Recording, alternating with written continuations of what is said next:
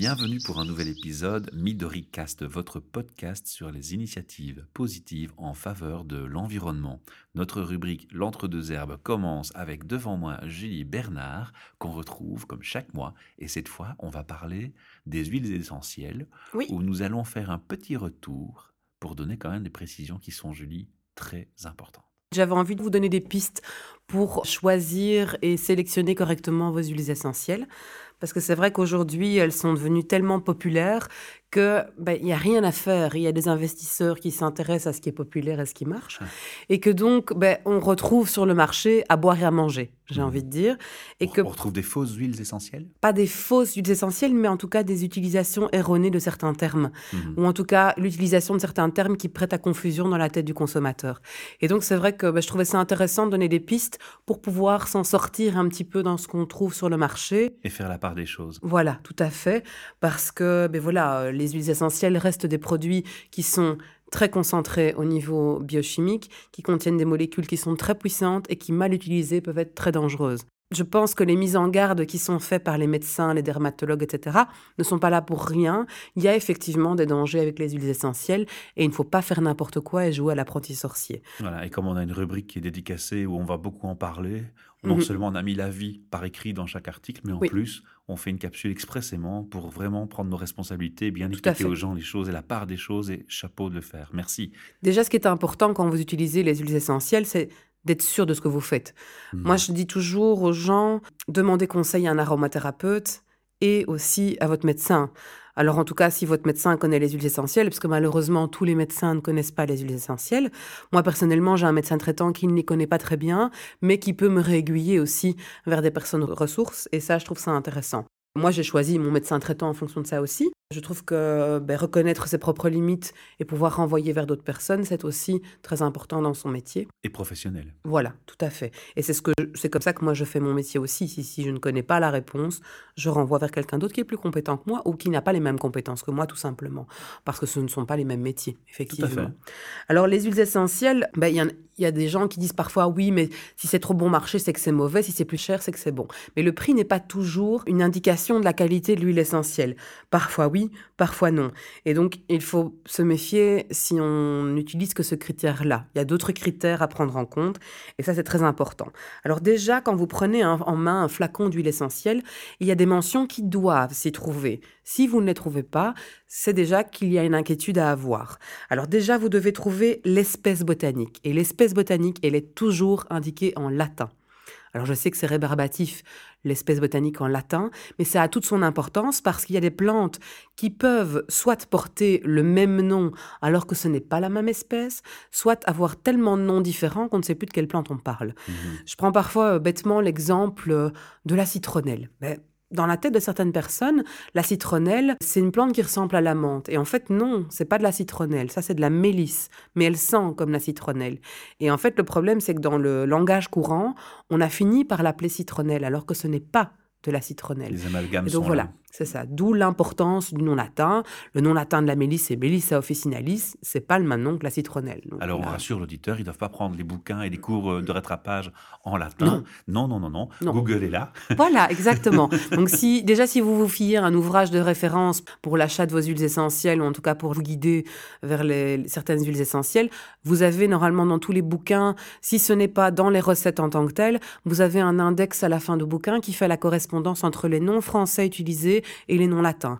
Donc allez les voir parce que du coup, quand vous achetez votre huile essentielle, vous êtes sûr que c'est la bonne huile essentielle. Il vaut mieux perdre quelques minutes que d'aller faire une grosse bêtise qui aura des conséquences sur du long terme. Tout à fait. Alors une autre indication que vous devez avoir sur le flacon, c'est l'origine géographique. Et ça a toute son importance parce que bah selon l'endroit, local, quoi. c'est pas là que je voulais en venir, mais c'est vrai que en fait, en fonction de l'endroit où pousse la plante, la composition biochimique de l'huile essentielle ne sera pas la même. C'est comme les grands vins. Exactement. Et donc, je prends souvent l'exemple de l'hélicryse ou immortelle italienne, qui est une huile essentielle qui est pas mal utilisée. Elle est anti-œdème, anti-hématome, anti-choc, anti-bosse, etc. Alors, l'hélicryse italienne, elle est efficace si elle contient suffisamment de diones et d'ester. Et pour qu'elle contienne suffisamment de diones et d'ester, elle doit avoir poussé en Corse. Si elle n'a pas poussé en Corse, elle n'en contient pas assez.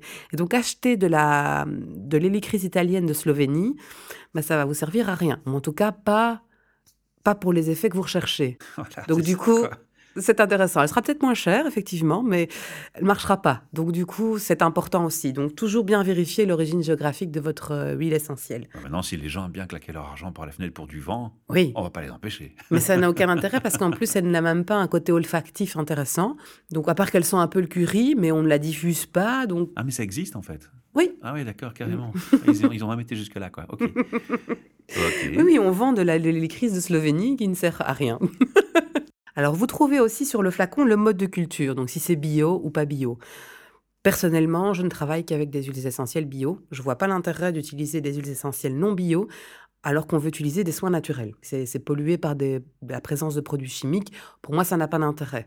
Donc, personnellement, je fais le choix du bio. Après, chacun comme il a envie. Je lance juste ma manière de faire. Alors, vous avez aussi la partie utilisée pour l'extraction. Donc, c'est important parce qu'il y a des plantes, par exemple, comme l'oranger, dont on tire trois huiles essentielles différentes. Il y en a une dans la fleur, il y en a une dans l'écorce du fruit et il y en a une dans la feuille. Et c'est trois huiles essentielles différentes. Donc, C'est important de savoir quelle est la partie qui a été utilisée pour extraire l'huile essentielle. Alors, dans le cas de l'orange, l'huile essentielle d'orange, c'est l'huile essentielle qu'on trouve dans l'écorce. On appelle huile essentielle de néroli quand c'est l'huile essentielle de la fleur de l'oranger. Et le petit grain bigarade quand c'est l'huile essentielle de la feuille. Ah ben voilà, j'ai encore appris trois nouvelles choses aujourd'hui. Voilà. À chaque fois que tu viens, j'apprends des trucs sympas. C'est bien, c'est cool. Alors, vous avez toujours aussi la mention chémotypée sur votre euh, bouteille. Alors, ça Comment veut dire quoi? Chémotypée. Ou il y en a qui disent chémotypée, mais normalement, c'est chémotypée.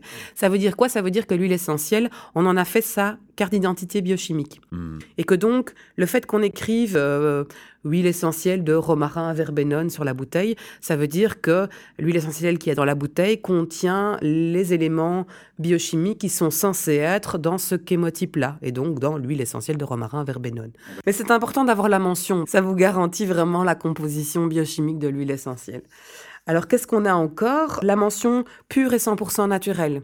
Mhm. Voilà, important aussi, puisque ça veut dire qu'on n'a rien rajouté dans l'huile essentielle, qu'elle n'est pas frelatée, qu'on l'a pas rallongée avec autre chose dedans. Donc ça, c'est important aussi. Alors, si je continue ma métaphore avec les vins, c'est l'appellation d'origine contrôlée. Oui, c'est un peu ça.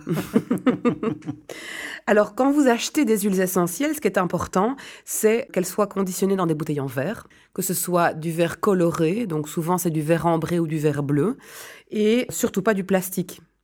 C'est important parce qu'en fait, l'huile essentielle est tellement puissante qu'elle va aller euh, altérer le plastique et du coup, il y a des molécules de plastique qui vont rentrer dans votre huile essentielle. Donc ça, ça n'a plus aucun intérêt.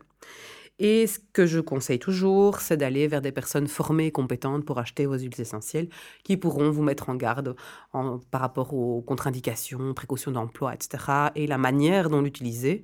Moi, je fais toujours le parallèle comme ça avec, euh, avec une armoire à pharmacie. Quand vous ouvrez votre armoire à pharmacie, vous avez plein de médicaments.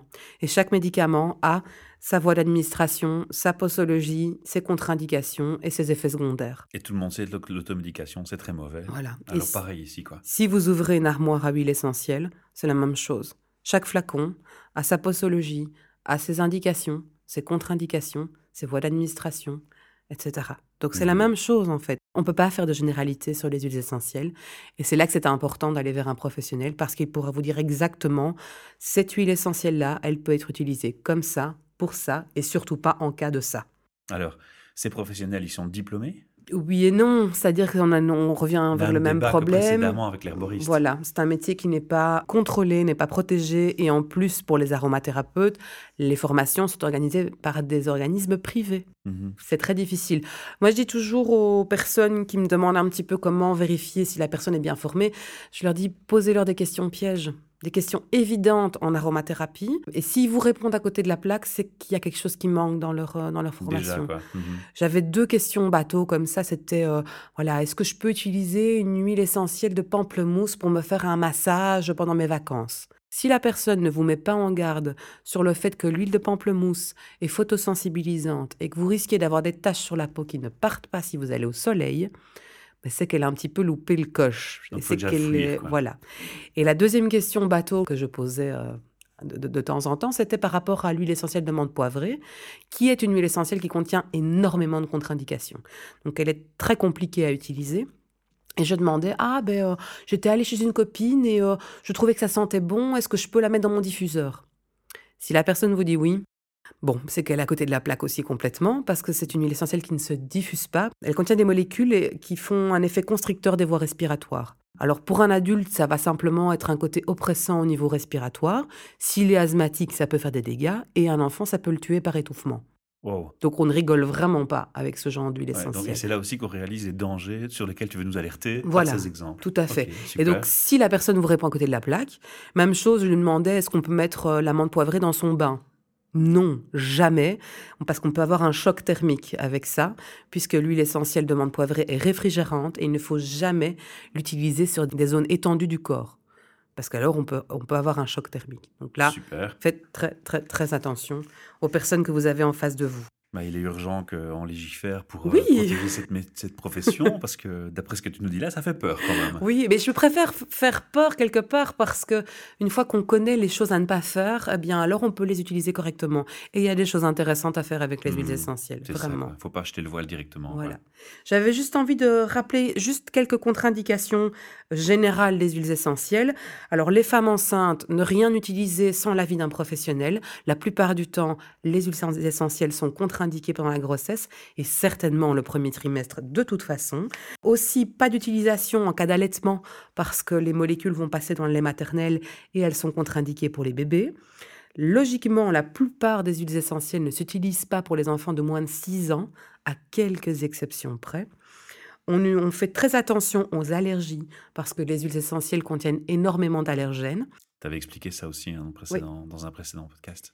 Et alors là, je le dis juste parce qu'il faut le dire, mais je sais que vous ne le ferez pas. Ne jamais utiliser les huiles essentielles en intraveineuse ou en intramusculaire ou dans les yeux. Ah non, non, non, ça va.